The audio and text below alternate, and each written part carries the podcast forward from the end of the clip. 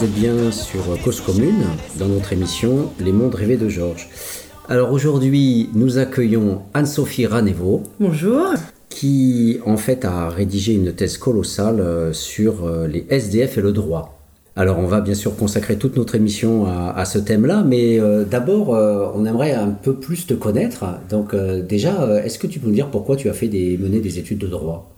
Alors, euh, je m'y prédestinais pas nécessairement puisque j'avais plutôt un parcours scientifique. J'ai entamé, euh, entamé des études scientifiques qui m'ont assez rapidement déplu. Et un jour où je regardais une émission euh, euh, politique à la télé, je me suis dit tiens, j'ai envie de faire de la politique. Et j'ai commencé à faire des études de droit en me disant que je ferais de la politique.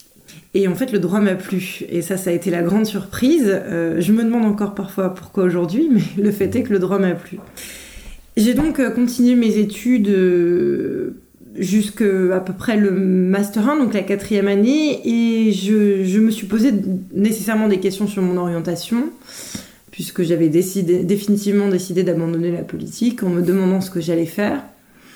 Et euh, je me cherchais encore, mais il y a quelque chose qui me tenait beaucoup à cœur, c'est ce que m'avait apporté l'université.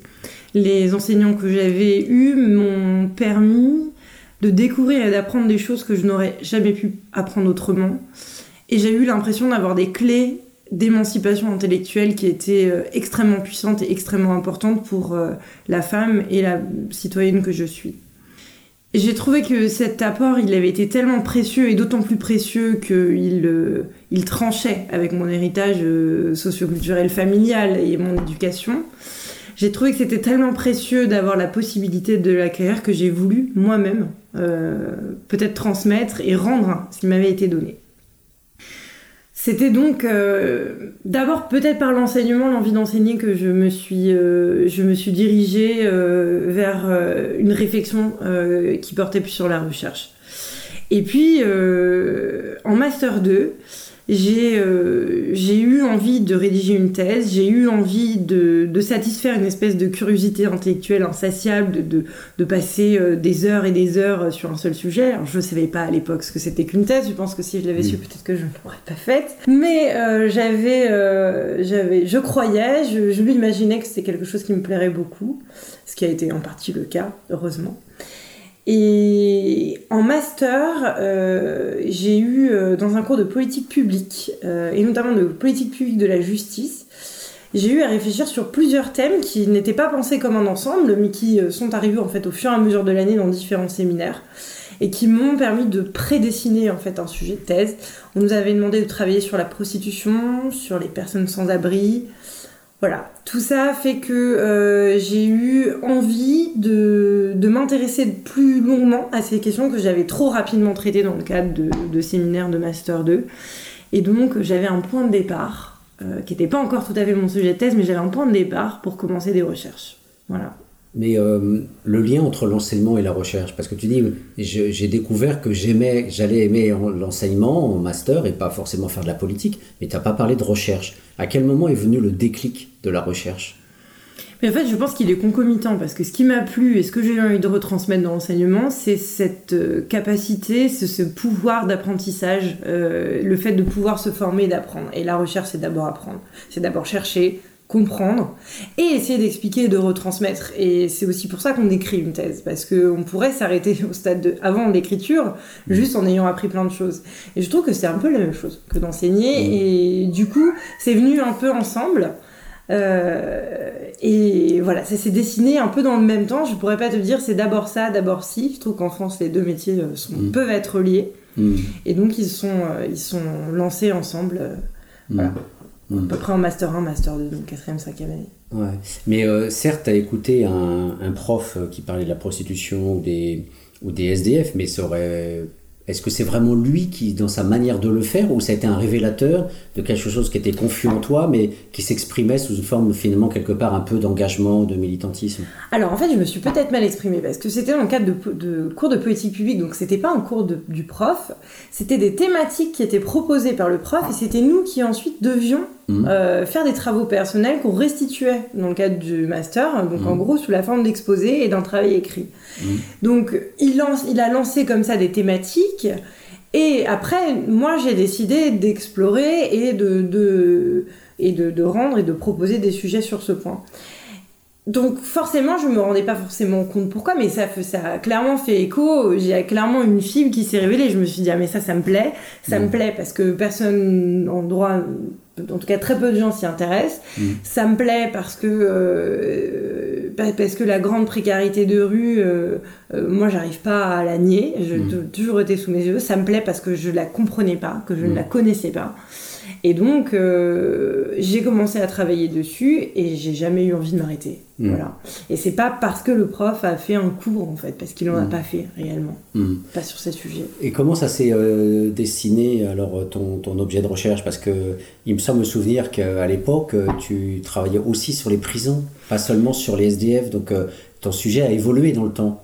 Oui, en fait, j'avais un prisme qui était euh, un prisme de recherche qui était beaucoup plus juridique et du coup beaucoup moins sociologique puisque je m'intéressais euh, à l'articulation entre deux domaines du droit, entre deux branches du droit, le droit pénal et le droit administratif, et je me demandais comment est-ce que, euh, sous une apparente dépénalisation de comportement, les autorités administratives, depuis une vingtaine d'années, prenaient le relais pour maintenir une, je dirais c'est pas très juridique, mais une coercition sur les personnes. Et sur quelles personnes Sur les personnes en situation de précarité.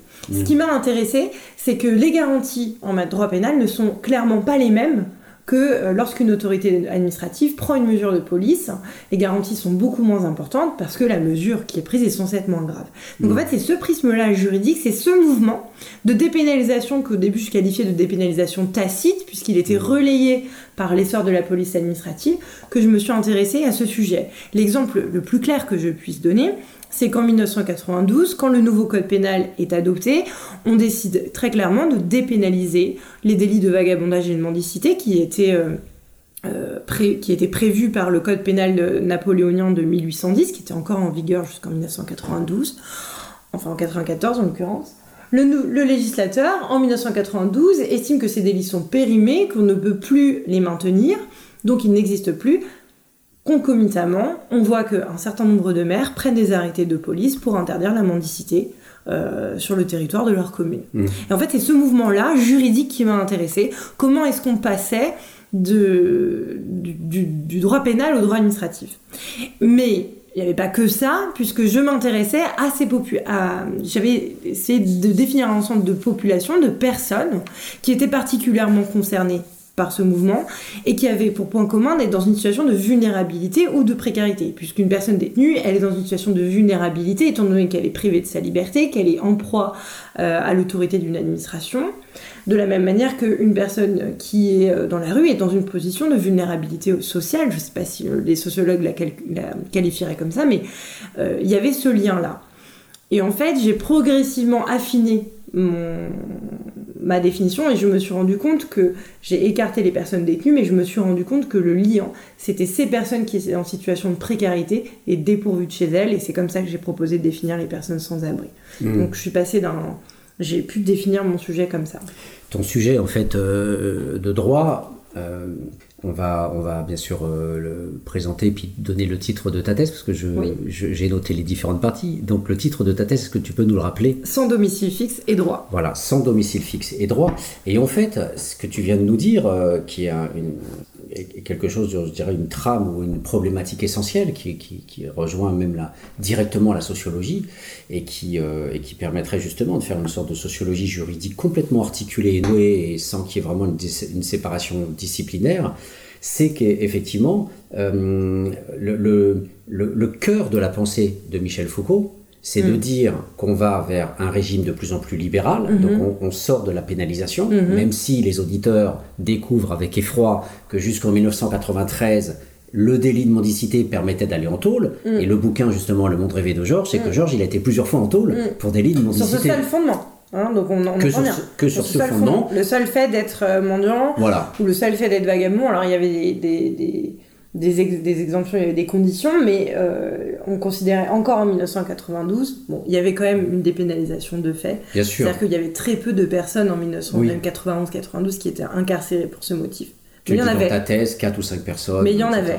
Mais- Et, et c'était encore en vigueur et on n'avait pas estimé nécessaire, avant 1992, Bien qui est la refonte de notre code pénal, de le faire. Et ça, ce thème-là, il est absolument fondamental parce que le processus de libéralisation, au niveau, Oui. pour aller vite du pénal, donc Foucault euh, parle de l'éclat des supplices, euh, Oui. euh, quand on tue les gens, les tuant, en les Oui. écartelant, leur coupant les membres, les machins, oui. très visible, etc. Donc toute cette dimension pénale qui passe à la prison, après, entre guillemets, puisque aux États-Unis, un noir sur dix est en prison. Mm.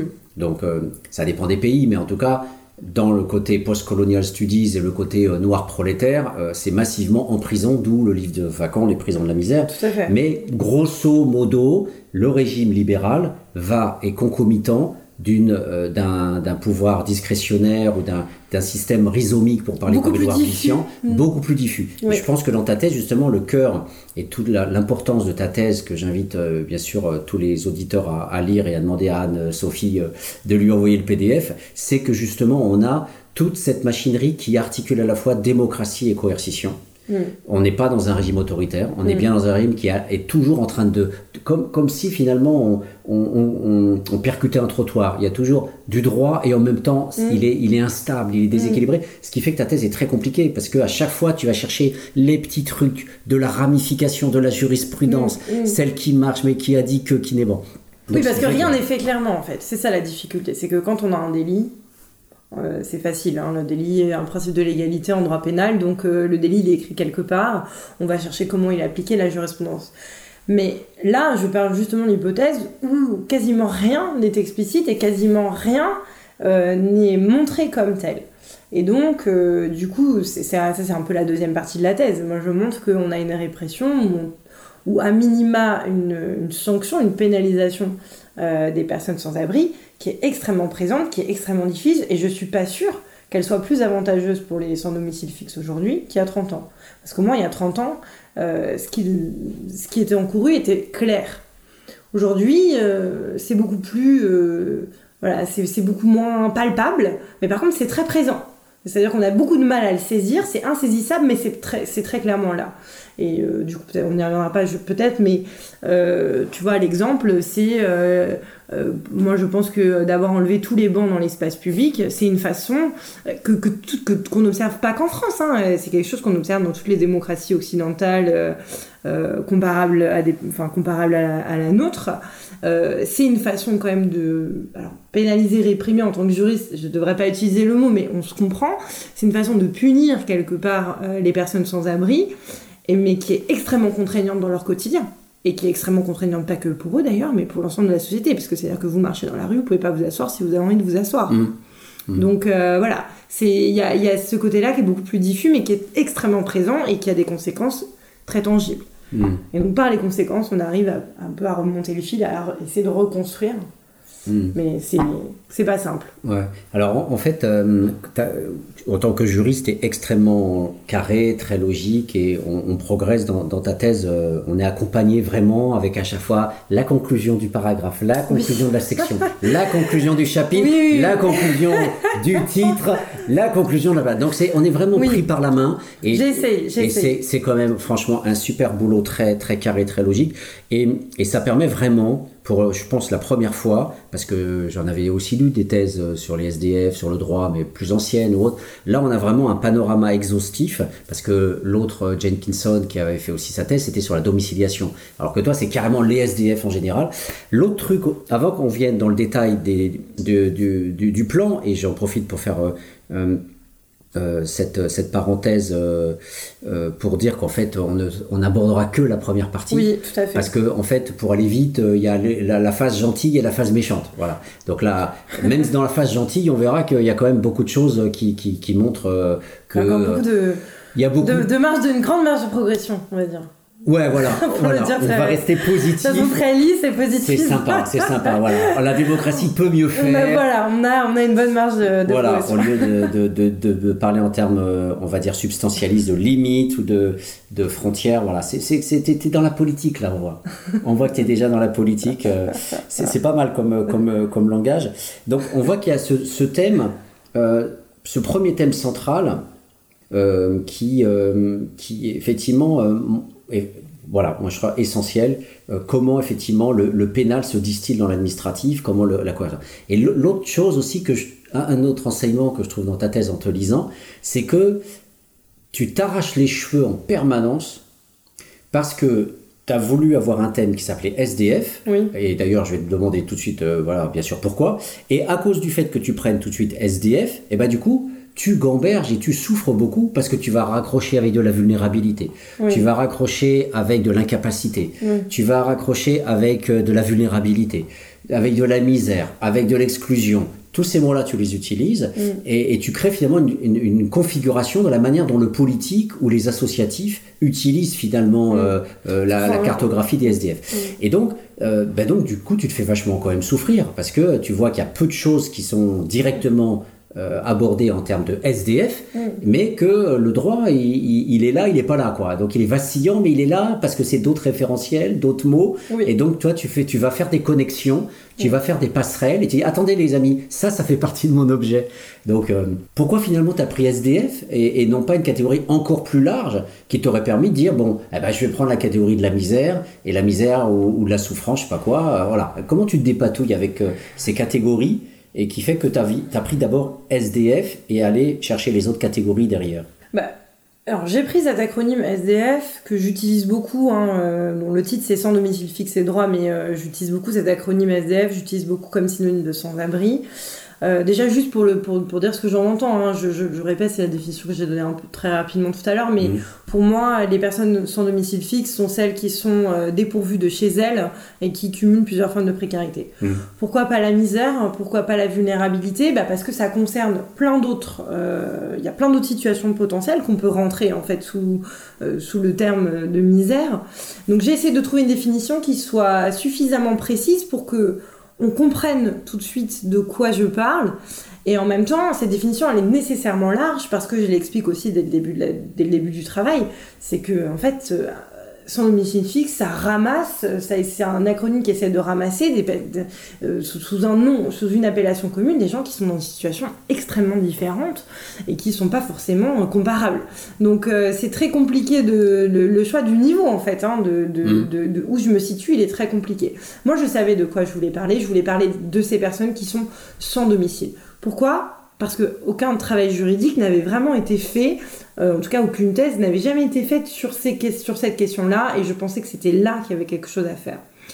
Donc pourquoi je prends pas misère, euh, vulnérabilité? Parce que ça renvoie à d'autres situations potentielles que je traite pas dans la thèse, donc je pouvais pas l'utiliser. Donc pourquoi pas mendicité, euh, par exemple, qui est plus dans le droit Parce qu'effectivement, misère, je te l'accorde. Misère, c'est Oui. finalement un mot euh, de sens commun. Mais, Mais un même mot- un sens mot commun, juridique déjà intégré dans le droit, plus fortement intégré. Est-ce que mendicité, c'était pas plus intégré dans le droit Et à partir de, de cette notion-là, tu aurais pu dire, bon ben, mendicité, finalement, Oui. ça s'annule en 93, Oui. on passe à autre chose, etc. Pourquoi Mais- est-ce que je dis pas les mendiants? Alors déjà, bon, le terme est quand même un petit peu désuet, mais surtout parce que tout- je, je le dis, hein, toutes les personnes sans abri, à mon sens, ne mendient pas ou ne Mm. sont pas dans une Mm. situation de Mm. mendicité. Et donc, j'ai trouvé que c'était déjà une restriction injustifiée. Euh, déjà, elle n'était pas justifiée juridiquement et elle n'était pas justifiée sociologiquement, du peu que pu- je puisse en Mm. juger. Donc, j'avais pas envie de retenir ce terme-là. Toi, ce qui t'intéressait, c'est le hors-logement. Voilà, c'est l'absence de logement, Mm. l'absence de chez soi. Euh, et euh, avec une grande, de, de- une- plus une précarité à visage multiple. Mm. Ça permet de distinguer celui qui n'a pas de chez soi, mais qui est quand même hébergé chez un tiers, mais qui a une certaine sécurité d'hébergement, euh, voilà, chez un tiers. Ça permet ça permet de d'exclure aussi du champ de ma recherche les personnes, les issues de la communauté des gens du voyage. Ils ont un chez eux. C'est un chez eux qui est considéré comme non traditionnel, non normatif, mais c'est un chez eux que même s'il a un- une certaine partie de la population ne le reconnaît pas, c'est un chez eux. Ce sont pas des gens, euh, à mon sens, qui sont sans domicile fixe. Et après, tout à l'heure, tu disais, j'utilise un autre champ lexical. Euh, j'ai justement recours à la mendicité, à la vulnérabilité, à la misère, évidemment que j'en parle. Parce qu'en fait, moi, la façon dont j'ai construit ma recherche, c'est essayer de partir des personnes sans domicile fixe, de regarder ce qu'elles vivaient, comment ça se passait pour elles, et après, d'essayer de voir comment le droit se saisissait ou ne se saisissait pas de euh, ces personnes. Et donc, je ne peux pas m'en tenir, si j'avais voulu euh, m'en tenir euh, aux normes juridiques qui font référence au domicile fixe, franchement, j'aurais pas écrit quatre lignes. Ça n'existe pas. Donc moi, mon, mon travail, s'est fait d'abord en, en, partant d'un champ concret, et puis j'ai dézoomé et j'ai essayé de voir comment le droit pouvait interagir, et comment est-ce qu'on pouvait faire communiquer les personnes sans abri et le droit. Donc euh, voilà, forcément j'ai besoin de faire appel à, des, terminologies qui ne sont pas, euh, qui sont autres que celles des sans domicile fixe ou de sans-abri. Et mhm. Eh bien après ces quelques précisions méthodologiques, on va faire une courte pause musicale.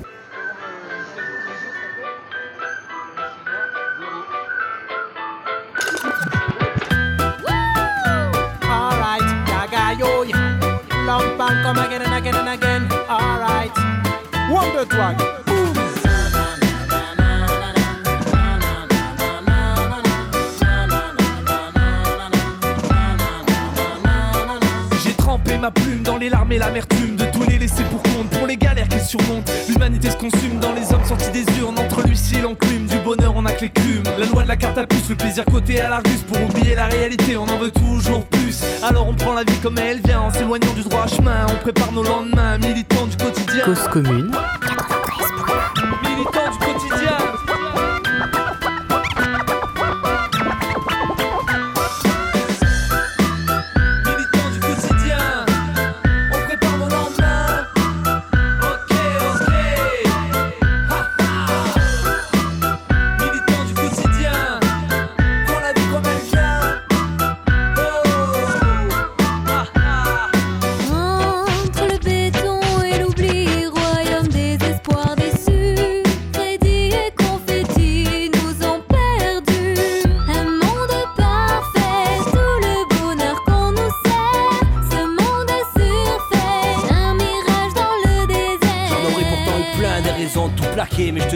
Je vais abandonner, je donnerai tout jusqu'à la fin pour rien regretter. Mais le combat est quotidien, tous les jours faut s'accrocher. À force de mater l'horizon, on pourrait se faire une raison, mais on continue la lutte au fil des saisons. On porte tous nos idéaux à bout de bras et on chante la vie avec ses hauts et ses bas. Le vent l'emportera sur la langue de bois. Hasta la victoria.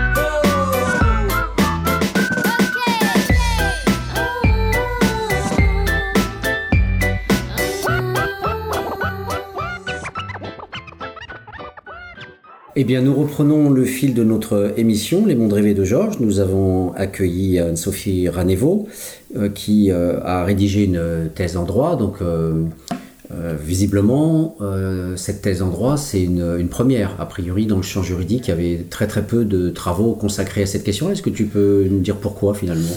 Alors, il y avait un, y a un, très très gros travail qui a été soutenu il n'y a pas si longtemps que ça, il y a un peu moins de 20 ans, par euh, professeur de, droit public qui est à, Tours, à l'université François Rabelais, qui fait sa thèse sur la pauvreté. Mmh.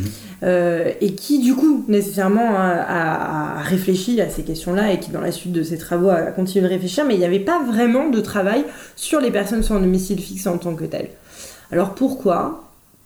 Euh, Peut-être que pendant un moment le sujet n'était pas très vendeur.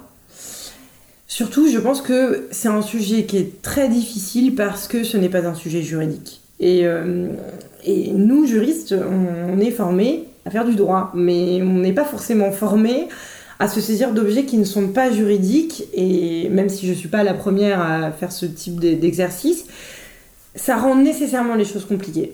Troisième, troisième obstacle, je pense que là, c'est un obstacle plus... Euh, euh, social ou sociétal, je sais pas, mais euh, je sais pas si il n'y a pas un obstacle la plus intellectuel de, se dire qu'on va s'intéresser à ces questions-là.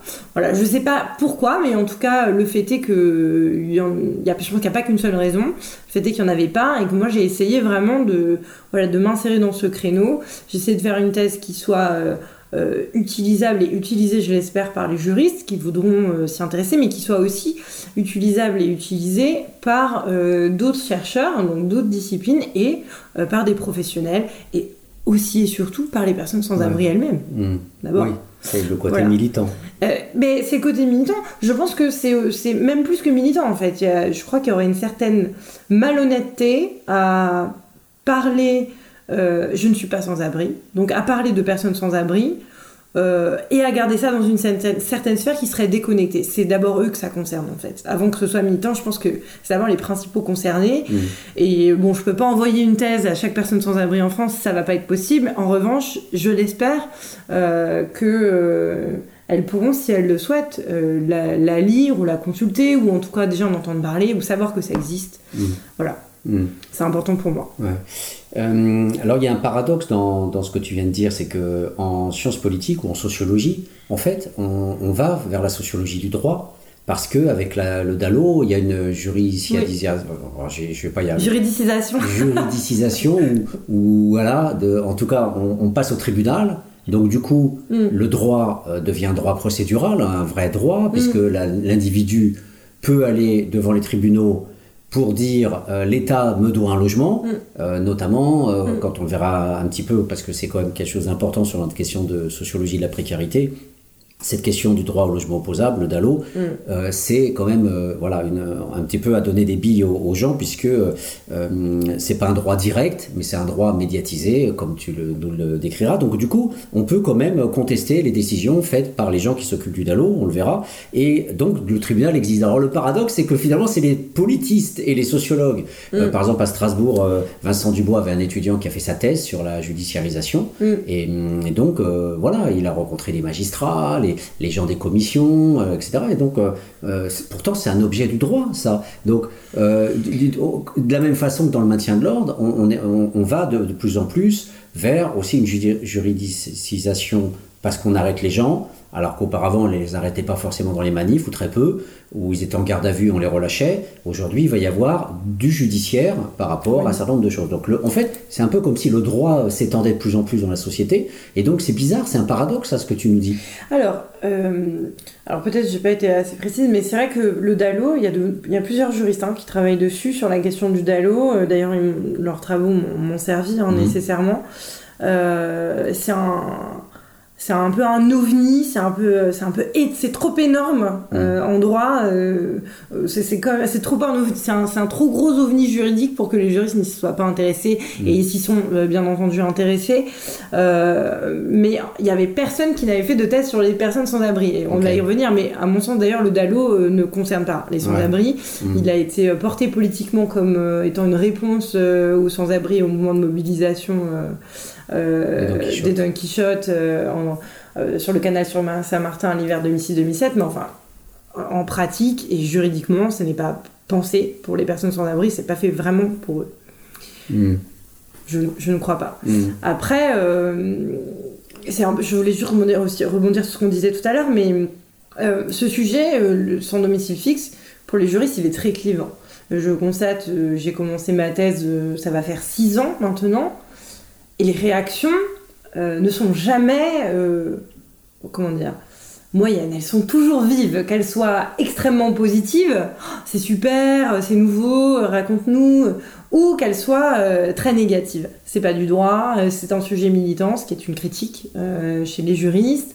Euh, c'est pas, euh, ça sert à rien, euh, c'est pas un sujet de réflexion universitaire. Voilà, c'est très très clivant. J'ai entendu, mais j'ai jamais eu l'impression quand je passais quelque part que ça laissait l'indifférence. Et je pense que en fait c'est pas moi ou c'est c'est pas mon travail en tant que tel. Je crois que c'est le sujet qui ne laisse pas les gens indifférents et tout le monde a une réaction toujours un peu vive parce qu'on hmm. parle quand même de la plus la, la, la, des plus misères les plus archétypales, des pauvretés les plus à maxima euh, dans une société. Donc c'est quelque chose qui vraiment nécessairement interroge, interpelle chacun euh, sur le lien social et sur sa propre citoyenneté. Mm. Et donc euh, c'est un sujet qui est clivant. Et c'est aussi ça qui, d'un côté, m'a aidé à peut-être le sortir. Ouais, mais ça veut dire que c'est un sujet quand même qui est risqué au niveau universitaire pour ta carrière. Oui. Parce qu'effectivement, il est perçu comme. alors, ce qui est intéressant, ça serait de faire la sociologie de cette perception idéologique du sujet. Parce que cette perception idéologique de l'objet comme étant forcément un objet engagé, mm. euh, il existe, puisque tu, tu, le vois autour de toi. Forcément, il existe, donc il est étudié. Mais en même temps, c'est ce qu'on pourrait appeler une aliénation ou une illusion, euh, parce que le droit social, au niveau euh, du droit du travail, les inspecteurs du travail, tout le, la présence des, des comités d'entreprise dans les entreprises, les délégués du personnel, enfin tout le droit social, euh, bah, c'est du droit et, et il est peut-être pas autant légitime que euh, le, droit, euh, je sais pas, le droit financier ou le droit pénal, le droit des affaires par exemple, ou le droit civil, ou le droit administratif, mais il n'empêche qu'il existe. C'est quand même un droit positif avec des tribunaux, etc. Et, et donc c'est bizarre que ça soit perçu. Comment, comment tu est-ce que comment on passe de cette dimension effectivement euh, euh, émotionnelle, compassionnelle à l'égard des, de ceux qui souffrent, etc., à, la dimension idéologique, au fait de dire que forcément c'est engagé euh, d'aller voir, alors que on voit bien dans ta thèse qu'il y a incontestablement, même si c'est flou, on a plein d'éléments juridiques du droit international jusqu'au jusqu'au tribunal administratif de première instance.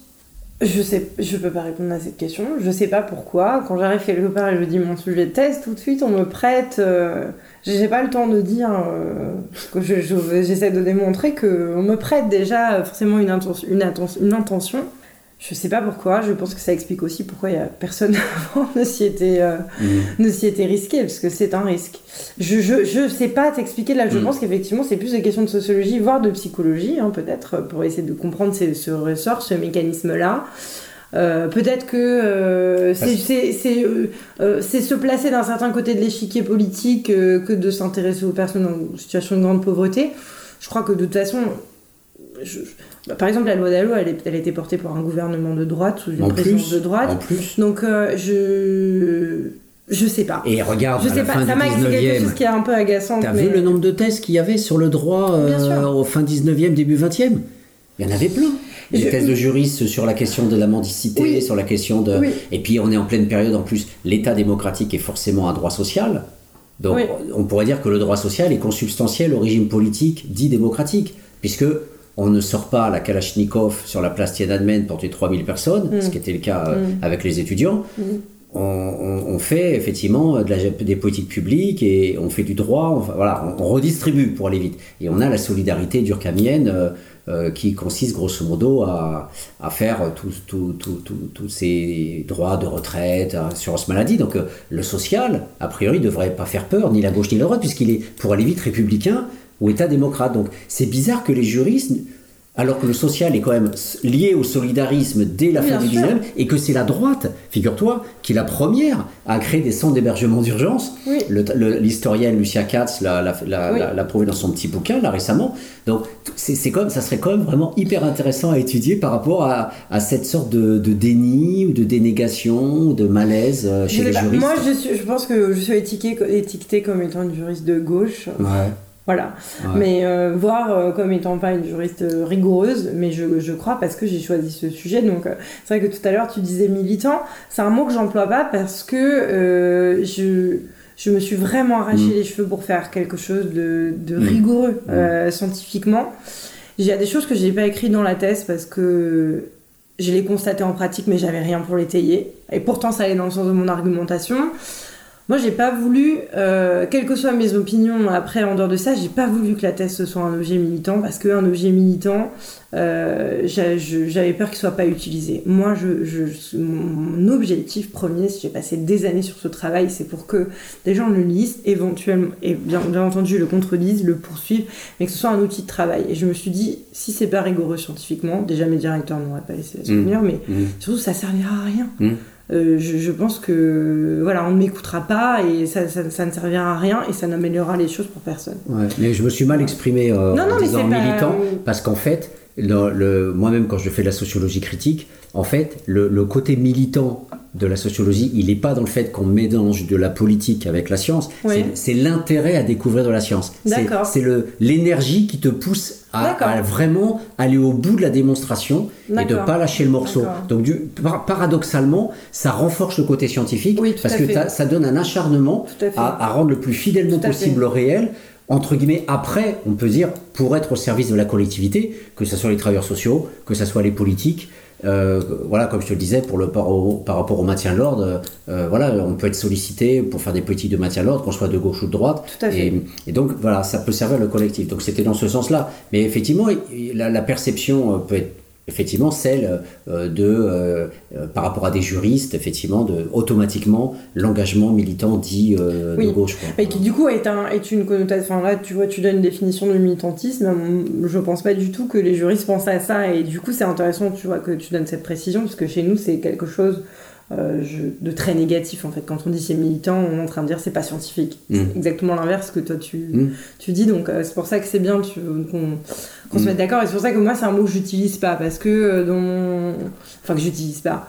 en tout cas c'est quelque chose que j'ai pas voulu faire avec ma définition du militantisme parce que ça correspondait pas à ce qu'on attendait moi dans le cadre d'une thèse.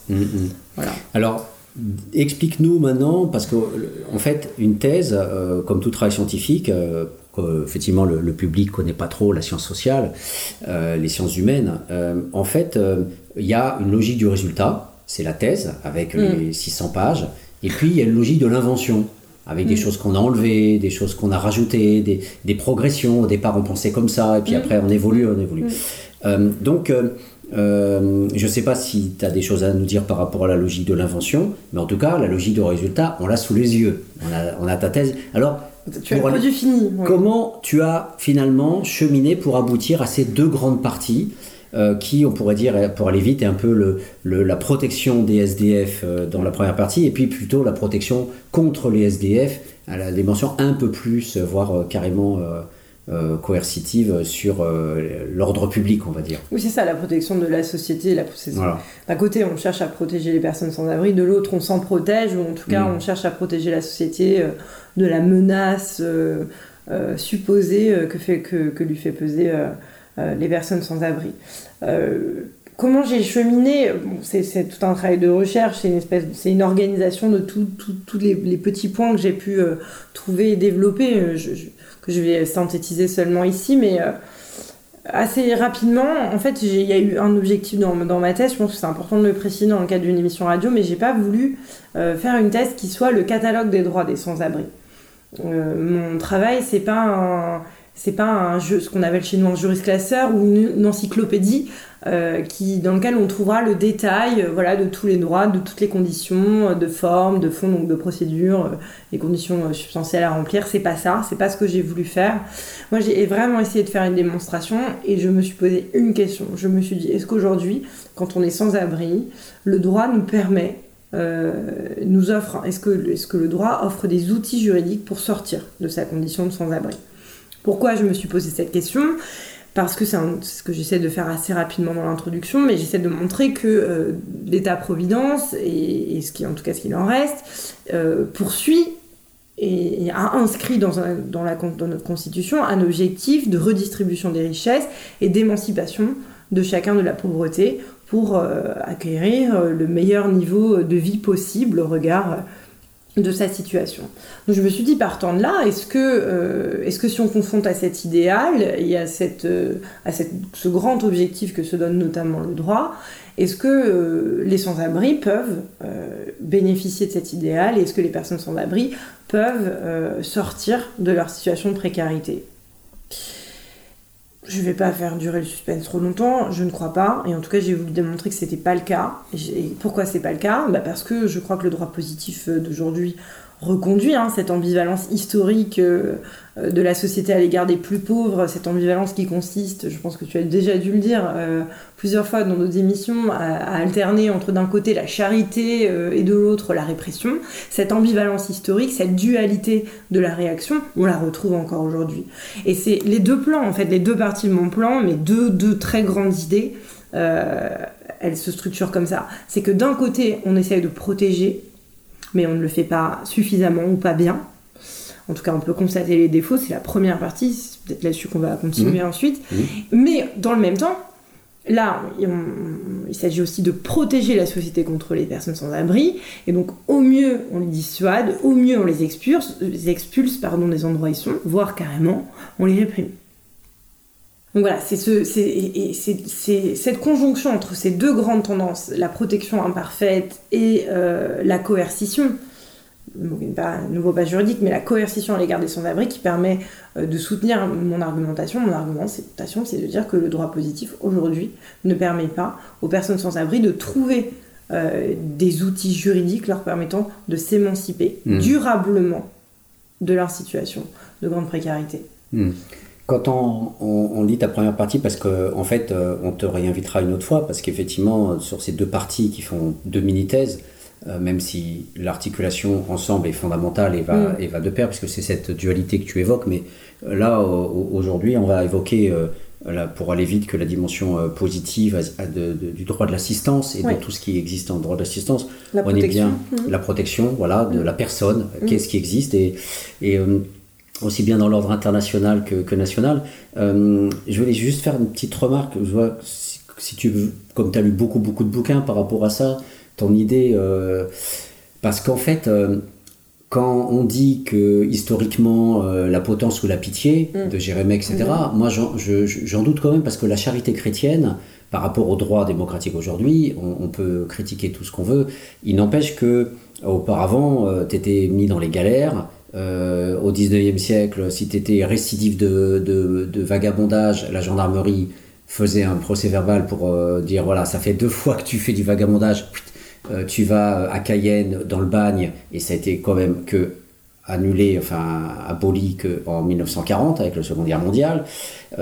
et, toute cette dimension vraiment très très potence, elle, a quand même été vraiment fondamental. Et, le, côté euh, hospitalité, même l'hospitalité, c'était très carcéral. Déjà, il y avait une prison. Donc, euh, par rapport à aujourd'hui, où en plus de, depuis, euh, en plus, et Don Quichotte, ça s'est beaucoup amélioré, on, peut dire que quand même, assistance et répression ou charité et potence entre avant et aujourd'hui, il y a quand même une grande différence. Heureusement. Et heureusement. Alors évidemment, euh, moi ce que je veux dire, c'est qu'on reconduit cette ambivalence, mais on reconduit pas cette ambivalence dans les mêmes termes. C'est-à-dire que la répression est clairement beaucoup moins grave aujourd'hui qu'il y a encore un siècle, hein, et ça, ça c'est très net.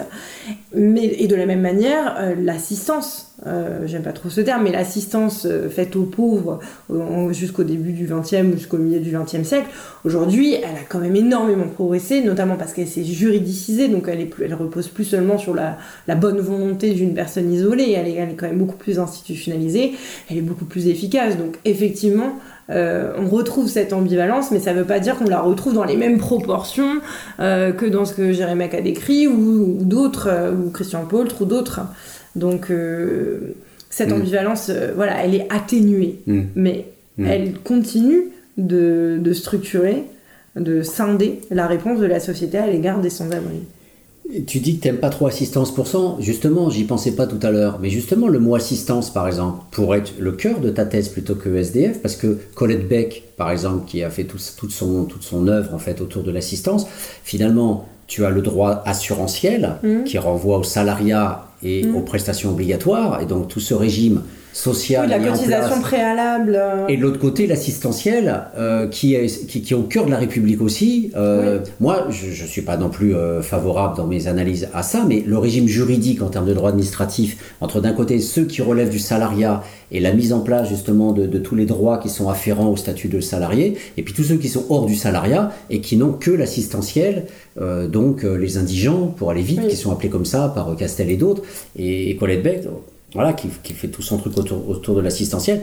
Euh, Serge Pogam qui fait tout son Oui. truc en disant euh, euh, finalement qu'est-ce qui définit euh, les pauvres, c'est l'assistance. Oui. Et il cite George Simmel, le sociologue allemand, etc. Donc je sais que c'est de la socio, que c'est pas du droit, mais quelque part l'assistance c'est un peu quand même, ça tout va, ce monde-là, quoi. C'est c'est quand Oui. même quelque chose qui. Mais tu vois, tu parles, tu parles aussi de, de mécanismes qui, qui datent, c'est pas si vieux, mais c'est déjà, ça a déjà plus d'un demi-siècle. C'est le terme hein, qui, me, qui me gêne, que je pense un peu galvauté. Il y a cette Mm. dimension un peu comme la charité, voilà. Il y a, il y a cette dimension un peu religieuse, il y a ce sous-bassement moral euh, que, qui, je pense, n'a- pas grand-chose à faire euh, dans un raisonnement juridique, mais euh, voilà, c'est le terme Mm. qui, me, qui me dérange. Après, effectivement, ce dont tu parles, hein, la, la, la cohabitation de, de, de régime assurantiel et de régime assistentiel de protection des individus, bien sûr, je ne la remets pas en cause. C'est pas l'idée même d'une assistance euh, que, je, que je critique, c'est plutôt le terme qui, je trouve, est, euh, est assez euh, difficile, en tout cas, c'est péjoratif pour les personnes qui en bénéficient. Ouais. Voilà, il y a cette idée que on vous aide, Mm. mais pas on, on pas aide la personne à s'aider elle-même en fait. C'est pas, il y a Ouais. quelque chose de très unilatéral, Ouais. de très paternaliste. Voilà, c'est le mot que je, je cherche là depuis 2-3 minutes, Mm. ce mot. Mm. Voilà, je trouve que l'assistance, euh, c'est un mot très paternaliste et je ne suis pas quelqu'un Mm, qui mm. prône le paternalisme. Non, effectivement, je pense que je me retrouve dans ton, dans ton analyse. Effectivement, euh, l'assistance est unilatérale et hiérarchique. C'est les, on vient vers la personne, etc., comme si elle était passive et elle reçoit, alors que dans la question de droit de la personne, Mm. même s'il y a toutes les limites que tu as évoquées dans la première partie, malgré tout, on est dans est-ce que j'ai des droits, quoi? Et Mm. les droits, j'ai le droit qu'à moi-même. C'est les, c'est une certaine contrepartie à cette unilatéralité, euh, Mm. voilà, qui est euh, que je suis publiciste, hein, donc euh, pour moi, il n'y a pas de problème à ce que la puissance publique puisse s'opposer de façon unilatérale, de façon ascendante sur les individus. C'est pas quelque chose qui va nécessairement théoriquement me poser une difficulté, à la condition que ce soit guidé par l'intérêt général. En revanche, je pense que on peut être favorable à ça et en même temps estimer que des garanties sont nécessaires et qu'on n'est peut-être pas obligé euh, d'avoir une assistance euh, euh, trop, enfin une, une unilatéralité trop, trop rêche, trop ferme. Et je pense que l'essor de droit subjectif permet un peu de le, de le gommer, en tout cas de rééquilibrer un Mm. petit peu cette unilatéralité. Ouais, ouais, ouais. Euh, une, une question dans le, dans le, dans le, ta question finalement, qui est une très, très bonne problématique aussi sociologique. euh, Est-ce que le droit nous donne des outils pour sortir les SDF de, de, de, de la rue? Donc c'est une, une question qui pourrait vraiment être. euh, Mm. Est-ce qu'on peut s'armer du droit pour Mm. effectivement sortir? C'est Mm. c'est une question. euh, je pense pas qu'elle ait été soutenue en sociologie, mais c'est aussi une problématique. Elle me faisait penser effectivement euh, au fait que euh, les gens restent à la rue et que si on pouvait se saisir du droit, effectivement, euh, on parlait du DALO, etc., pour, pour dire, bon voilà, je m'a- je m'a- je m'adosse à, à- à une procédure juridique bien Mm. précise pour m'en sortir, il y aurait sans doute beaucoup moins de gens à la rue. Donc, euh, on, on va voir effectivement en rentrant dans le détail à quel point, à quel point c'est compliqué Mm. euh, de mobiliser le droit, parce que Mm. déjà toi, tu es une experte du droit, Oui. et déjà tu dis oh là là c'est compliqué et ça part dans tous les sens comment un citoyen peut se retrouver se s'y reconnaître? Comment un citoyen SDF raison de plus euh, avec la culture qu'il a, c'est-à-dire parfois sans la scolarisation, sans les outils. Euh, On se pose la même question avec la sociologie, hein, qui est bien trop compliquée pour que les gens aussi puissent s'en saisir, aussi pour analyser des mécanismes de domination dans l'entreprise ou à l'école et être un peu moins, euh, en prendre moins, moins dans la figure pour, euh, par, par moment en, en pouvant s'adosser à des analyses, etc. Donc c'est super quand on lit ta thèse. C'est Oui. comme voilà, il y a une dimension euh, de, de dispersion euh, hallucinante. Moi, je me suis vraiment euh, arraché les cheveux, euh, je pense au sens propre, mais je me suis vraiment arraché les cheveux pour comprendre ces mécanismes juridiques, justement, qui permettaient de concrétiser les droits qui sont euh, reconnus, euh, notamment aux personnes sans abri, notamment, juste pour prendre cet exemple, la question, parce que c'est un exemple fondamental, mais la question de l'accès au, logement ou à l'hébergement, donc la question de l'accès au toit. Honnêtement, c'est d'une complexité absolument terrible. Je, même pour vous dire, pour te dire, j'ai trouvé des documents euh, qui sont vieux maintenant, qui sont datés.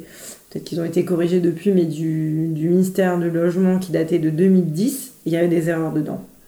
Je pense que c'est tellement tentaculaire, c'est tellement fait euh, de petites initiatives, mal, mal organisées, mal. Euh, voilà, d'un côté on généralise, d'un côté on expérimente, de l'autre on finance, mais on, on, crée pas vraiment, et puis là on crée, et puis là on crée, mais que pour un temps. Bref, c'est tellement le fouillis, c'est tellement pas pensé comme étant une structure d'ensemble que effectivement c'est extrêmement compliqué à, ne serait-ce qu'à comprendre. Moi j'ai eu énormément de mal à comprendre et pourtant le droit c'est mon métier, c'est mon outil de travail. Donc pour répondre à ta question, comment on fait une personne sans abri? Ben, Sincèrement je pense que elle elle, aura toutes les difficultés du monde. Elle aura vraiment toutes les difficultés du monde. Mais de la même manière que, on envie de te dire, même si ça, ça, ça fait qu'il y a un, intermédiaire, ce qu'on peut discuter, ce qu'on peut trouver regrettable, mais même un professionnel, aujourd'hui...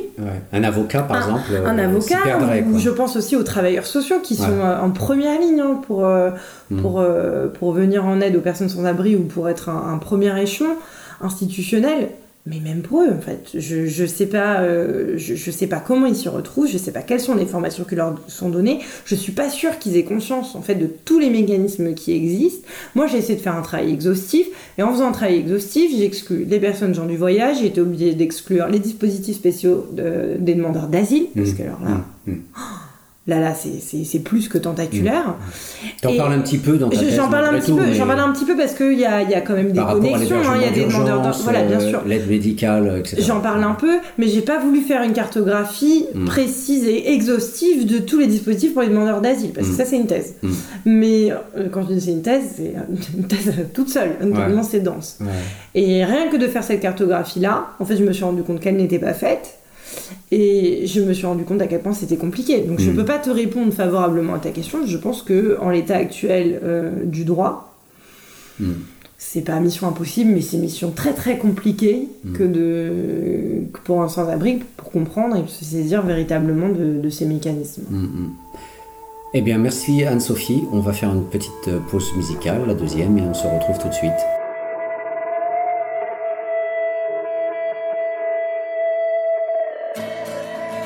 Cause commune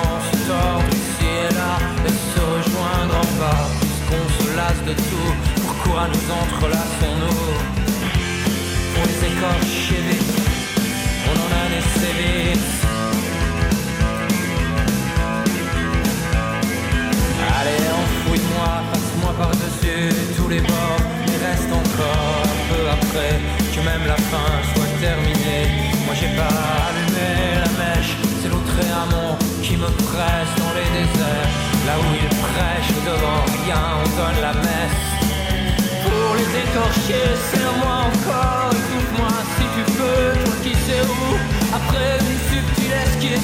Una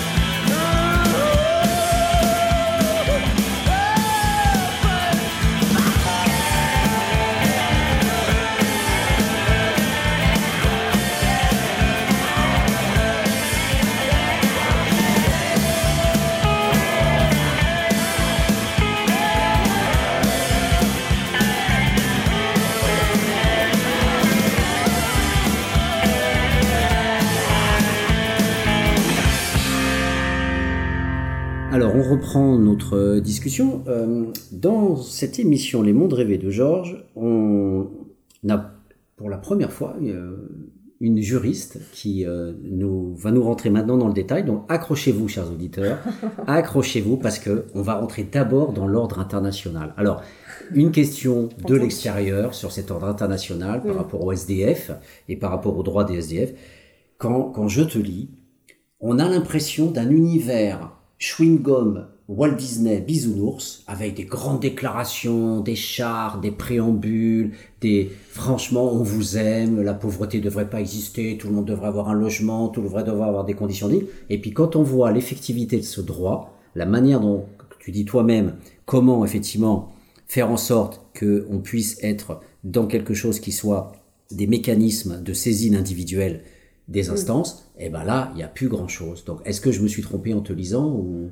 Non, non, je pense que tu as bien compris. Alors, peut-être plusieurs toutes petites précisions euh, pour que pour que tout le monde puisse bien suivre. Euh, la question déjà du statut du droit international, hein, le droit, ce que l'on trouve en droit international, si ça remplit certaines conditions juridiques, euh, ça a une valeur plus importante que nos lois. Donc ça doit être respecté. les engagements internationaux de la France, la Constitution nous, nous impose de les respecter. Ça, c'est le premier point quand même qu'il faut avoir à l'esprit. Le droit international, c'est pas juste pour faire joli. Ce sont vraiment des obligations juridiques euh, que, auxquelles l'État euh, s'engage. Deuxième chose, euh, pourquoi j'ai parlé de, certaines conventions, déclarations internationales? Parce que j'ai essayé de me demander si, dans le droit international, on pouvait trouver des textes, des sources qui imposaient à l'État de protéger les personnes sans abri et de mettre en place des mécanismes pour les aider à sortir de leur situation de sans-abri. Donc il y a énormément d'instruments euh, internationaux, euh, la France a ratifié énormément d'instruments, donc je les ai pas tous regardés, moi je me suis concentrée sur les grandes déclarations, cette grande déclaration universelle des droits de l'homme de 1948, euh, le pacte international des droits économiques, sociaux et culturels qui en est une déclinaison euh, en 66. je me suis intéressée à ces grands instruments. Je me suis la charte sociale européenne. La charte sociale, voilà, j'allais y venir. Je me suis aussi intéressée aux instruments au niveau européen. Hmm. Donc euh, la charte sociale européenne euh, du Conseil de l'Europe, la charte des droits fondamentaux de l'Union européenne, de l'Union européenne. Voilà, j'ai essayé de regarder et de façon plus ou moins claire hein, quand même parce que ça, ça, dépend en fonction des textes, mais on peut estimer que en droit international, le fait d'être sans abri euh, euh, permet, enfin, les personnes sans abri peuvent revendiquer un droit à ce que j'ai appelé des prestations minimales. Et les prestations minimales, c'est quoi? C'est obtenir un toit, euh, obtenir de la nourriture, obtenir des, comment dire, des prestations minimum d'hygiène, obtenir des ressources. Voilà, c'est les quatre grands, grands items que j'ai identifiés comme étant des besoins absolument euh, vitaux, nécessaires, mmh. fondamentaux, euh, de, toute première nécessité. Et là, effectivement, le droit international, je pense, dans une certaine mesure, peut permettre euh, de revendiquer une satisfaction de ces droits. Le problème, c'est revendiquer devant qui? Puisque, comme tu l'as dit, pour des raisons juridiques qui sont différentes, ces droits euh, ne sont pas euh, nécessairement... Enfin, on peut pas forcément revendiquer l'application en justice de ces droits. On peut pas, par exemple, aller devant un tribunal et dire, euh, en vertu de tel article de la Déclaration universelle des droits de l'homme, j'exige d'obtenir un toit. Mmh. C'est pas possible. La Déclaration universelle des droits de l'homme, on peut pas directement l'invoquer devant une juridiction interne en France. Elle n'est pas. Alors explique-nous. Euh, pour des non-juristes. Comment est-il possible que la France ratifie une charte internationale et qu'on puisse pas aller devant un tribunal ordinaire pour faire dire à l'État français, t'as signé, t'as ratifié cette charte, donc maintenant cet ordre international, il va rentrer dans le droit interne français Alors pour plusieurs raisons. La première, c'est que tout à l'heure, je l'ai évoqué, il faut que euh, ces, ces, normes internationales, elles remplissent un certain nombre de conditions, il faut qu'elles soient régulièrement ratifiées, approuvées, etc. Ça, ça peut être une première, une première série d'obstacles. La deuxième série d'obstacles, celle qui est la plus euh, fréquente en pratique, c'est qu'on estime que le, juge rajoute une condition qui n'est pas prévue par la Constitution, c'est que ces déclarations internationales, ces sources internationales doivent être dites d'effet direct. c'est-à-dire qu'elles ne doivent pas avoir pour objet de régir exclusivement des relations entre les États. Bon, je pense qu'une disposition, une stipulation internationale euh, qui prévoit un droit au logement, ça ne régit pas des relations entre les États, mais surtout, ça doit être directement applicable, c'est-à-dire qu'il n'est pas nécessaire de prendre d'autres normes pour les concrétiser. Seulement euh, dire euh, toute personne a un droit à un toit, c'est pas directement opérationnel en tant que tel. Il faut bien que des normes viennent concrétiser ce droit. C'est ce qu'on appelle la condition de l'effet direct, c'est avoir, euh, c'est que ces normes doivent être directement applicables. Or, ces grands instruments internationaux, en tout cas hors européen, hors, Union européenne et Conseil de l'Europe, sont traditionnellement considérés comme étant dépourvus d'effet direct. Donc, on ne peut pas les invoquer. Hmm. Alors pourquoi on peut par exemple se pourvoir devant la Cour européenne de justice ou les droits de l'homme, la Cour européenne des droits de l'homme ou la Cour de justice de l'Union européenne. Alors la, le, le, droit de l'Union européenne c'est un cas à part parce que le droit de l'Union européenne euh, la enfin le droit de l'Union européenne prime hein, sur le droit national. Donc euh, notre niveau d'intégration euh, au sein de l'Union européenne fait que de toute façon là il n'y a pas de condition d'effet direct. On doit toujours respecter le droit de l'Union européenne. C'est un cas à part si tu veux euh, pour ce qui est de la Cour européenne des droits de l'homme, la Cour européenne des droits de l'homme, elle ne statue pas sur les droits économiques et sociaux. Or, le fait de pouvoir obtenir un toit, le fait de pouvoir avoir euh, une alimentation ou des ressources, ce sont des droits économiques et sociaux. Mmh. La Cour européenne des droits de l'homme, elle n'est pas compétente. Elle statue uniquement sur la Convention européenne de sauvegarde des droits de l'homme et des libertés fondamentales. D'accord. Ça n'inclut pas ces droits-là. Elle aurait pu, si elle avait eu une interprétation extensive, c'est quelque chose que je développe un peu, mais elle aurait pu, elle ne l'a pas fait. Mmh. D'accord. Donc, en fait, euh, concrètement, maintenant, au niveau de l'ordre euh, international, que ce soit euh, l'international international, l'ONU ou que ce soit l'Europe, qu'est-ce qui, de manière très basique, peut être efficace, tangible? Alors soit parce que l'État français l'applique, soit parce que on peut éventuellement avoir une saisine individuelle d'un tribunal. Mm. Donc, est-ce que tu peux nous donner un exemple de quelque chose qui marche à ce niveau-là, ou bien ce sont que des grands principes euh, qui, euh, qui voilà, sont que des grands principes. Bah, euh, la, la, France a ratifié il y a quelques mois euh, un protocole facultatif, par exemple pour le pacte international des droits économiques, sociaux et culturels, qui permet maintenant d'avoir des saisines individuelles d'un comité rattaché à l'ONU qui permettra d'enquêter sur le respect de ces droits. Je pense que tant qu'on n'aura pas de véritable mécanisme juridictionnel, de toute façon, pour répondre à ta question plus simplement, je pense que tant qu'on n'aura pas de mécanisme juridictionnel, mais des comités, on n'aura pas euh, véritablement de, d'application euh, de ces droits-là. Je pense que du côté du droit international, euh, c'est encore un peu... c'est cette condition d'effet direct fait vraiment trop d'obstacles. En revanche, euh, certains auteurs proposent, mais je vais pas rentrer dans le, dans le détail, mais certains auteurs proposent euh, de dépasser un petit peu euh, ces conditions d'effet direct pour dire que de toute façon, les États ont notamment une obligation de réaliser. Donc même si ils n'ont pas les moyens de tout faire, ils doivent quand même au moins essayer. Il y a au moins une obligation ce qu'on qu'on appellerait de moyens. Mmh. Et ça, on pourrait en fait changer, les juridictions internes pourraient changer leur doctrine vis-à-vis du droit international. Certains auteurs plaident dans ce sens, en France, mais pas que, euh, dans d'autres pays euh, également. Voilà, c'est quelque chose qui pourrait jouer, mais pour l'instant, on n'y est pas. Hmm. On est pas. Alors pour que les auditeurs nous comprennent, euh, parce qu'on est un petit peu baigné aussi dans le droit, dans, dans, nos parcours, la notion de droit, puisqu'on travaille autour de est-ce que le droit nous donne des outils pour sortir du sans-abrisme, euh, la question du droit, elle va souvent de pair avec un tribunal. C'est-à-dire que les gens vont pas forcément voir le lien direct euh, pour eux. Euh, et c'est ça qui est important, c'est-à-dire que pour qu'un droit soit effectif, il faut qu'on puisse le défendre et qu'on puisse s'arc-bouter sur un moment donné un juge pour dire un tel n'a pas respecté le droit. Donc c'est pour ça que tu passes en permanence de le droit comme principe au droit comme recours. Alors, c'est une position de, certains juristes ne seront pas d'accord avec moi, mais effectivement, c'est un peu ça hein, qui sous-tend euh, que, que j'explique dès le début de la thèse, c'est que je pense qu'en effet, ce qui fait qu'un droit euh, peut vraiment être effectif, c'est euh, sa capacité à être revendiqué devant un juge. Concrètement, votre droit, il, vous, il a vraiment une portée pour vous. Si vous pouvez aller devant le juge et, et dire, voilà, on n'a pas respecté, je vous demande de faire respecter ce droit-là. Voilà. Et le problème du droit international, bah, c'est que on ne trouve quasiment pas de juge hmm. qui a qui est la, la, compétence ou qui est entre guillemets l'envie euh, de faire appliquer Mm. Ce droit. Alors l'envie juridiquement ça veut rien dire, mais je ne vais pas mm. revenir dans, dans, le détail. Mm. Voilà. Alors maintenant on va progresser un petit peu, on va aller dans, dans l'ordre interne. Euh, alors tu me parlais d'OVNI à propos du DALO, donc a priori c'est le grand truc qui est arrivé donc euh, en 2007, euh, qui à l'origine sortait des Don Quichotte pour les SDF, et donc aujourd'hui tu nous as dit en intro qu'a priori euh, bah, c'est pas du tout pour les SDF que, que, que ça fonctionne.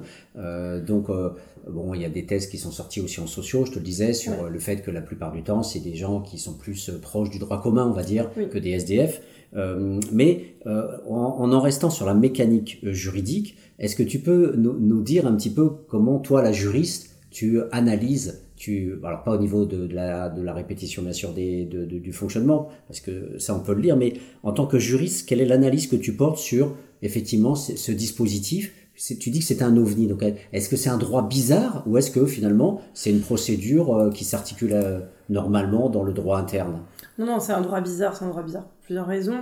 Alors du coup, il y a plusieurs questions, je vais essayer de en faire. Mm. Euh, je crois qu'on le disait tout à l'heure, mais c'est une loi qui la loi du 5 mars 2007 qui crée le DALO intervient après la mobilisation des enfants de Don Quichotte, donc elle est censée intervenir pour répondre euh, de façon efficace et durable au problème des sans-abri. Moi, ce que je défends, c'est que c'est une loi qui est sans doute euh, très utile et très importante pour ceux qui sont dépourvus de logement ou mal logés, mais en tout cas qui n'est pas opératoire pour les personnes sans domicile fixe. Pour plusieurs raisons. Alors déjà, des précisions, le droit, ce qu'on appelle le DALO, c'est en fait le DALO et le DAO, puisque c'est mmh. le droit au logement opposable et le droit à l'hébergement ou le droit à l'hébergement opposable. La différence, elle est de taille, puisque normalement en droit, un logement, c'est quelque chose qui vous confère une sécurité juridique. C'est-à-dire qu'on ne peut pas vous sortir de chez vous. Comme ça, vous avez un, un, un droit à rester dans le logement. L'hébergement, il y a quelque chose de beaucoup plus précaire. En général, vous êtes hébergé à titre gratuit et vous n'avez pas le droit au maintien dans les lieux si le propriétaire estime que vous devez partir. Donc la différence, elle est de taille puisqu'elle ne vous offre pas les mêmes garanties euh, en fonction de l'hébergement ou du logement. Pourquoi est-ce que c'est un ovni juridique? C'est un ovni juridique, bon, au-delà de l'appellation, euh, on ne sait pas vraiment ce que c'est qu'un droit euh, opposable, euh, parce que c'est un mécanisme en fait qui est en deux temps. C'est d'abord un mécanisme administratif, on doit obligatoirement saisir une commission de médiation, et puis ensuite, le cas échéant, si la décision de la commission de médiation n'est pas respectée, on doit saisir le juge administratif. Ce qui est assez particulier, c'est que le juge administratif, derrière, il a les mains liées, complètement liées. C'est-à-dire qu'il doit juste vérifier si la décision de commission de médiation a été respectée par le préfet, donc par l'État ou pas. Si ça n'a pas été respecté, le juge administratif ne peut que dire à l'État, vous le faites, et maintenant, vous allez euh, et, vous paierez des astreintes euh, pour le, en fonction des jours de retard que vous aurez. Et ce qui est d'ailleurs, petite précision, là aussi c'est quand même une exception, c'est que si euh, le préfet paye donc des astreintes, donc paye des, si vous voulez des indemnités de retard. Il ne, paiera, il ne versera pas cette somme aux personnes qui n'ont pas été logées. Il paiera cette somme, cette somme elle sera versée à un fonds d'accompagnement vers et dans le logement, c'est-à-dire c'est de l'argent public qui, qui reste dans un qui, qui va sur un autre poste de dépense de l'argent public. Mais ça va pas servir au demandeur qui pendant ce temps-là, lui, n'a pas de logement alors qu'il a été reconnu comme étant prioritaire mmh. pour avoir un logement. Mmh. Pourquoi est-ce que je pense qu'il n'est pas tellement applicable aux personnes sans abri? Ben, En raison de la temporalité, en fait. Mm. Euh, parce que quand on est dans une situation d'urgence, euh, la, le délai, alors même si on peut saisir sans délai la commission de médiation, contrairement à d'autres situations, à la situation de principe, bah, la commission de médiation, elle rend pas sa décision en une heure. Elle doit examiner un dossier, elle prend en compte un certain nombre de critères, donc forcément, la temporalité de la procédure n'est pas nécessairement compatible avec la situation des personnes sans abri, surtout quand elle est urgente, parce qu'ils sont sans toit ou dans un hébergement euh, très précaire. Et enfin, les critères sont utilisées. C'est que les commissions de médiation, quand on fait une enquête un peu des décisions euh, qu'elles rendent, elles, euh, elles, ont recours à la notion de capacité à habiter pour savoir si une personne peut oui ou non accéder au logement. Et euh, il semblerait que pour la plupart d'entre elles, elles estiment que bah, une personne qui n'a pas été dans un logement depuis très longtemps, qui a à côté de ça des difficultés sociales, autrement dit, euh, on est en plein cœur de cible des personnes sans abri, bah, ces personnes-là n'ont pas nécessairement la capacité à habiter un logement. Donc pour elles, ça va être une solution un peu au rabais de pis-aller de l'hébergement. Donc je répète, l'hébergement, c'est une solution qui est plus précaire. que le logement. Donc même si depuis 2009 on a un principe de continuité qui fait que normalement on ne peut plus être remis à la rue, on sait aussi que ce principe de continuité n'est pas applicable et que donc l'hébergement il peut rester précaire, c'est-à-dire donner lieu à une remise à la rue sans solution. Donc voilà, le DALO je pense qu'il est, il est politiquement il a été porté comme étant une mesure pour les sans-abri.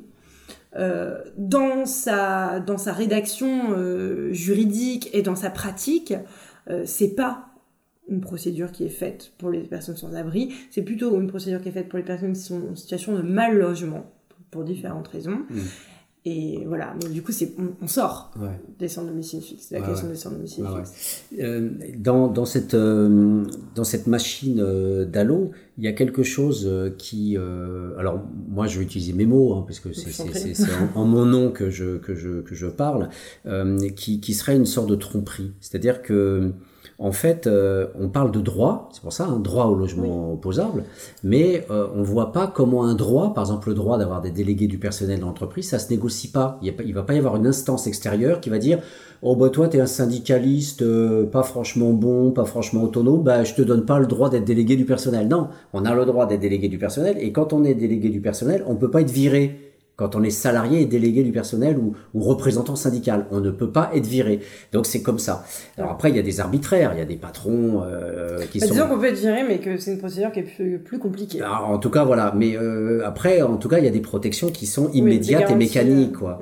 Euh, et, et, et, et là, et là, euh, on a des juges qui, à plusieurs niveaux, tu viens de rappeler euh, une capacité d'évaluation du juge, euh, enfin de la commission, c'est même pas un juge, est-ce que ce sont des juges d'ailleurs? Non, c'est une commission non, ce administrative. Sont pas des juges, ce sont des, Et ces gens-là peuvent évaluer l'éligibilité, c'est-à-dire, t'es éligible ou pas éligible. Est-ce que t'es prioritaire? Ah bah non, pour dire que t'es pas prioritaire. Donc, t'iras en hébergement. Donc, non seulement ils peuvent dire que t'es pas autonome euh, pour habiter un logement, mais ils peuvent te, euh, alors que tu as fait une procédure pour être en, logement, et tu te retrouves avec, ah ben non, t'es pas éligible pour le logement, mais on va te rendre éligible pour l'hébergement. Autrement dit, on répond pas à ta demande d'avoir un logement. Donc c'est pas, pour moi, c'est pas un droit. Et le juge derrière ne peut pas revenir sur cette requalification. C'est ça qui est terrible. C'est-à-dire que la personne qui demande un logement, si la commission de médiation dit, vous n'êtes pas en capacité d'avoir un logement, mais vous êtes prioritaire pour un hébergement, mmh. derrière, vous pouvez pas contester devant le juge. C'est-à-dire que le juge administratif, lui, il a les mains liées par la décision de la commission.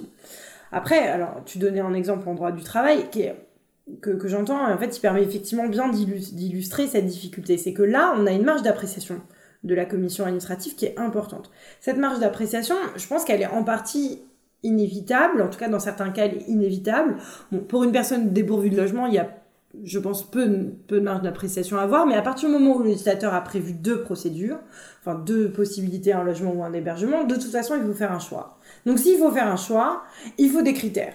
Et le problème, c'est que le législateur n'a pas bien encadré les critères qui permettent à une commission de décider si oui ou non on doit aller au logement ou on doit aller à l'hébergement.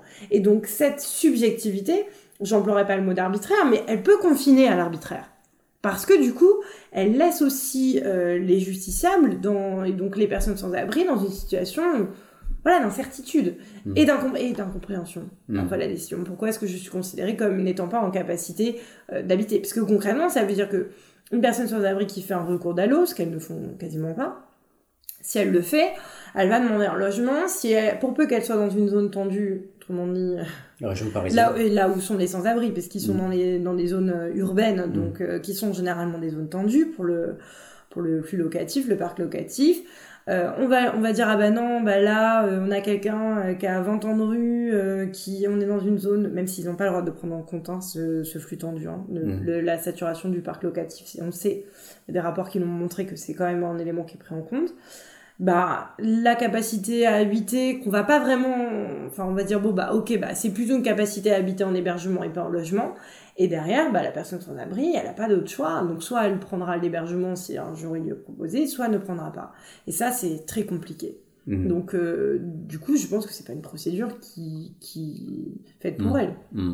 Alors, il y a des petits plus.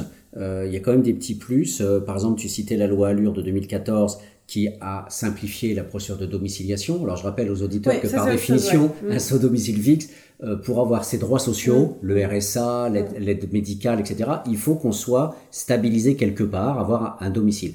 Et les juristes euh, et les politiques ont inventé un terme qui s'appelle la domiciliation. Auparavant, c'était très compliqué et du coup, les associations ont le droit de pouvoir domicilier les gens, etc. Donc ça, c'est quand même un petit plus qui date de pas longtemps, 5 ans, la loi Allure. Euh, la domiciliation, elle existe depuis, euh, depuis 30 ans. Je crois qu'elle a été créée avec la loi RMI, donc en 1988. En revanche, elle a été profondément simplifiée, rénovée, mmh. améliorée par la loi Allure. Je pense que c'est quelque chose qui marche bien, mmh. honnêtement. Euh, peut-être que maintenant, euh, il n'est pas encore euh, très utilisé parce que la loi reste récente, mais je pense sincèrement que le dispositif a bien été pensé, bien conçu par le législateur. Donc pour rebondir, pour les personnes sans domicile fixe peut-être nous écoutent ou ceux qui pourraient leur dire, c'est pas seulement les associations, hein, c'est plus large, il y a les, les, les centres communaux d'action sociale, il y a tout un tas d'organismes qui peuvent être agréés par le préfet. Donc aujourd'hui la domiciliation, elle est possible de faire elle peut être possiblement faite à plein d'endroits et effectivement, elle permet euh, d'engager tout un tas de démarches administratives pour des papiers, pour avoir recours à des prestations sociales, etc. Donc, euh, et elle permet aussi de, euh, de d'avoir un endroit où son, son courrier mmh. est réceptionné et conservé et mmh. donc restitué. Donc ça c'est quelque chose d'assez efficace et effectivement c'est une présomption juridique, c'est une invention du juriste pour euh, permettre aux personnes qui sont dépourvues de domicile de quand même pouvoir faire, euh, enfin, mm. exercer un certain nombre de leurs droits. Alors, je te poserai une, dernière question parce que, hélas, le temps passe. On a beau parler très vite parce qu'en en fait, n'oublions pas, chers auditeurs, que nous parlons d'une thèse. Donc, on pourrait rester 10 heures avec Anne-Sophie, mais on va, on va te réinviter parce que on, on, on, est là quand même sur la partie, j'irais, positive. Alors, il faudra peut-être encaisser un petit peu avant d'aller vers la partie négative parce que ça va être du lourd. Mais euh, quand même, il y a quelque chose aussi d'incroyable. Souvent, je dis, le monde dominant est un monde de fous. Là, je vais te donner un exemple. Pourquoi? Parce que, en fait, on a cette usine à gaz du Dalo avec une complexité incroyable pour avoir un logement ordinaire, tout simplement, on pourrait dire, bon, le préfet, euh, c'est un droit au logement, tu as 24 heures pour me trouver un logement. On peut imaginer que le préfet, il aille voir le bailleur et en 24 heures, tu trouves un logement. C'est pas le cas, ça dure des mois, des mois, des mois, des mois, la commission, six mois, puis après, les procédures d'attente et compagnie. Et puis à côté, ta thèse fait un travail de fond incroyable sur Housing First, Logement d'abord. Et là, on se rend compte que quand le politique veut faire une expérimentation et qu'il dit, bon voilà, on, on, on, on, érase tout ça et on prend le SDF, on le met dans un logement et après on fait le travail social. Et là, c'était, ça vient des États-Unis, ça vient du Canada et en Belgique aussi, et on voit que ça marche, ça marche parce que tout simplement, on dit, on squeeze toutes les étapes intermédiaires, a fini les dossiers, les évaluations des gens, etc. Donc, tu fais un très gros travail. Alors, Qu'est-ce qui fait euh, Alors, tu me dis, voilà, l'expérimentation de l'État, la DRID pendant plusieurs années, etc. Euh, donc, tu dis, bon, c'est plutôt positif, même si tu dis que le logement d'abord, c'est quand même moins, moins euh, on va dire, libéral et, moins. voilà. Alors, le Housing First, c'est un, un, programme expérimental, en fait, qui a été lancé aux États-Unis il y a 30 ans par un médecin, un psychiatre américain, en fait, qui venait en aide à des personnes sans abri qui souffraient de troubles graves, euh, de troubles psychiques graves et d'addiction. Et en fait, c'est un programme tout à fait novateur qui sort complètement en fait du, cadre euh, du travail social tel qu'on le connaît aujourd'hui dans nos sociétés occidentales. C'est on n'aide pas les gens au fur et à mesure pour aller vers un logement, on leur donne d'abord un logement et on leur propose, mais toujours sous le donc ce mot est important, on leur propose, on n'impose pas une équipe pluridisciplinaire qui, va, euh, qui peut les aider, s'ils le souhaitent, euh, à se rétablir dans d'autres aspects de leur vie. Donc ça va être dans le soin, euh, dans le renouveau, enfin refaire des papiers d'identité, redemander un certain nombre de prestations, éventuellement retrouver du travail. En gros, le Housing First, c'est un changement complètement de, complet de mentalité. C'est pas on aide les gens et après, quand ils ont réussi, on leur donnera un logement. C'est on donne tout de suite un logement, un vrai logement, pas un hébergement, un vrai logement. On le maintient coûte que coûte. Et on propose à la personne un accompagnement, donc pluridisciplinaire, médical, social, euh, psychologique, etc. Euh, ça, c'est le housing first. Et en fait, en France, euh, on a rationalisé ce qu'on appelle le dispositif accueil, hébergement, insertion il y a 10 ans sous une doctrine euh, politique, gouvernementale euh, et ministérielle qui s'appelait le logement d'abord. Sauf qu'en fait, le logement d'abord, ça n'a rien à voir avec le housing first. Si c'en est une traduction euh, dans la pratique, ça n'a rien à voir, puisque les personnes sans abri euh, n'ont pas tout de suite un logement. Elles ont d'abord un hébergement, et puis un hébergement d'urgence, et puis éventuellement, s'il y a une place, un hébergement de stabilisation, et puis éventuellement, s'il y a une place, un hébergement, un CHRS, un hébergement euh, plus longue durée, et puis éventuellement un logement.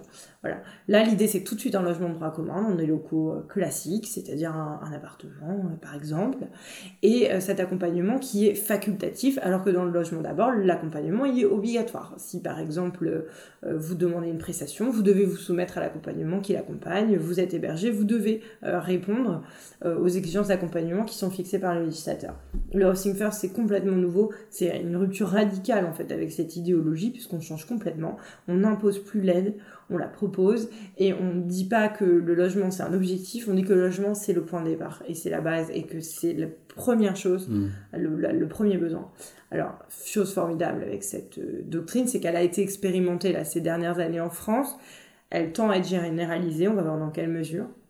Mais c'est euh, un dispositif, le Housing First, qui fait faire des économies de très très grande échelle. Mm. Euh, au pouvoir public. J'ai plus les chiffres en tête, je les cite dans la thèse, mais je crois que ça coûte deux à trois fois moins cher. Mm une prise en charge. Parce que peut-être les auditeurs vont se dire, ah bah oui, mais euh, un logement, ça coûte euh, très cher. Bah, en fait, un logement, mmh. avec une équipe pluridisciplinaire à plein temps pour une seule personne, ça coûte moins cher qu'un hébergement d'urgence, et puis un passage aux urgences parce que la personne n'est pas soignée, puis, de puis payer le 115 qui va faire les orientations, puis payer... Euh, les, tous les travailleurs sociaux. Tout ça, tout ça coûte beaucoup plus cher, mmh. en fait, à la société. Le, le, mmh. coût, mais là, je, je parle bassement matériellement, hein, le coût financier est bien plus, bien plus élevé en fait, pour la société, pour les finances publiques de l'État, que le Housing First. Hmm. Je pense que c'est la solution d'avenir. Eh ben, en tout cas, on reste sur cette note positive pour euh, conclure euh, cette première partie de l'émission. J'espère, j'espère que tu nous donneras une deuxième partie. Avec plaisir. Mais je sais qu'effectivement, il y a beaucoup de travail. Donc, en tous les cas, merci beaucoup pour. Euh, merci à toi. Voilà, et puis bah, je te dis à très bientôt à Sophie. Merci beaucoup, c'est très Oui, sois et tais-toi, toi la petite caissière, il n'y a qu'en salaire, en pauvre chez Leclerc. Oui, sois et tais-toi, toi le petit fonctionnaire, tu devrais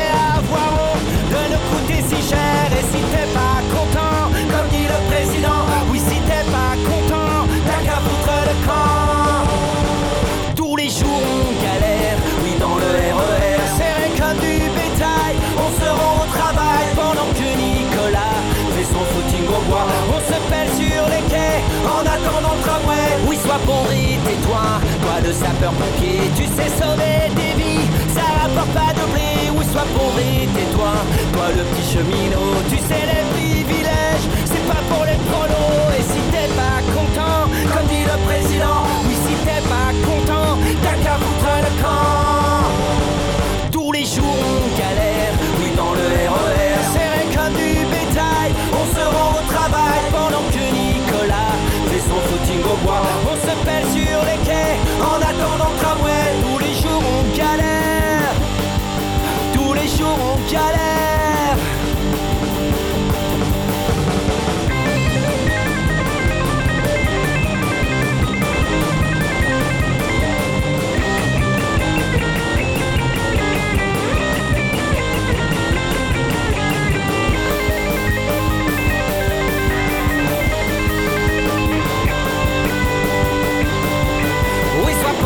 tais-toi, toi la petite infirmière, on te les paiera jamais, tes heures supplémentaires, oui, sois pauvre et tais-toi, toi la petite Kaira, fume ta marijuana, et surtout bouge de là, et si t'es pas content, comme dit le président, oui, si t'es pas content, t'as qu'à foutre le camp. Tous les jours on galère, oui, dans le RER, c'est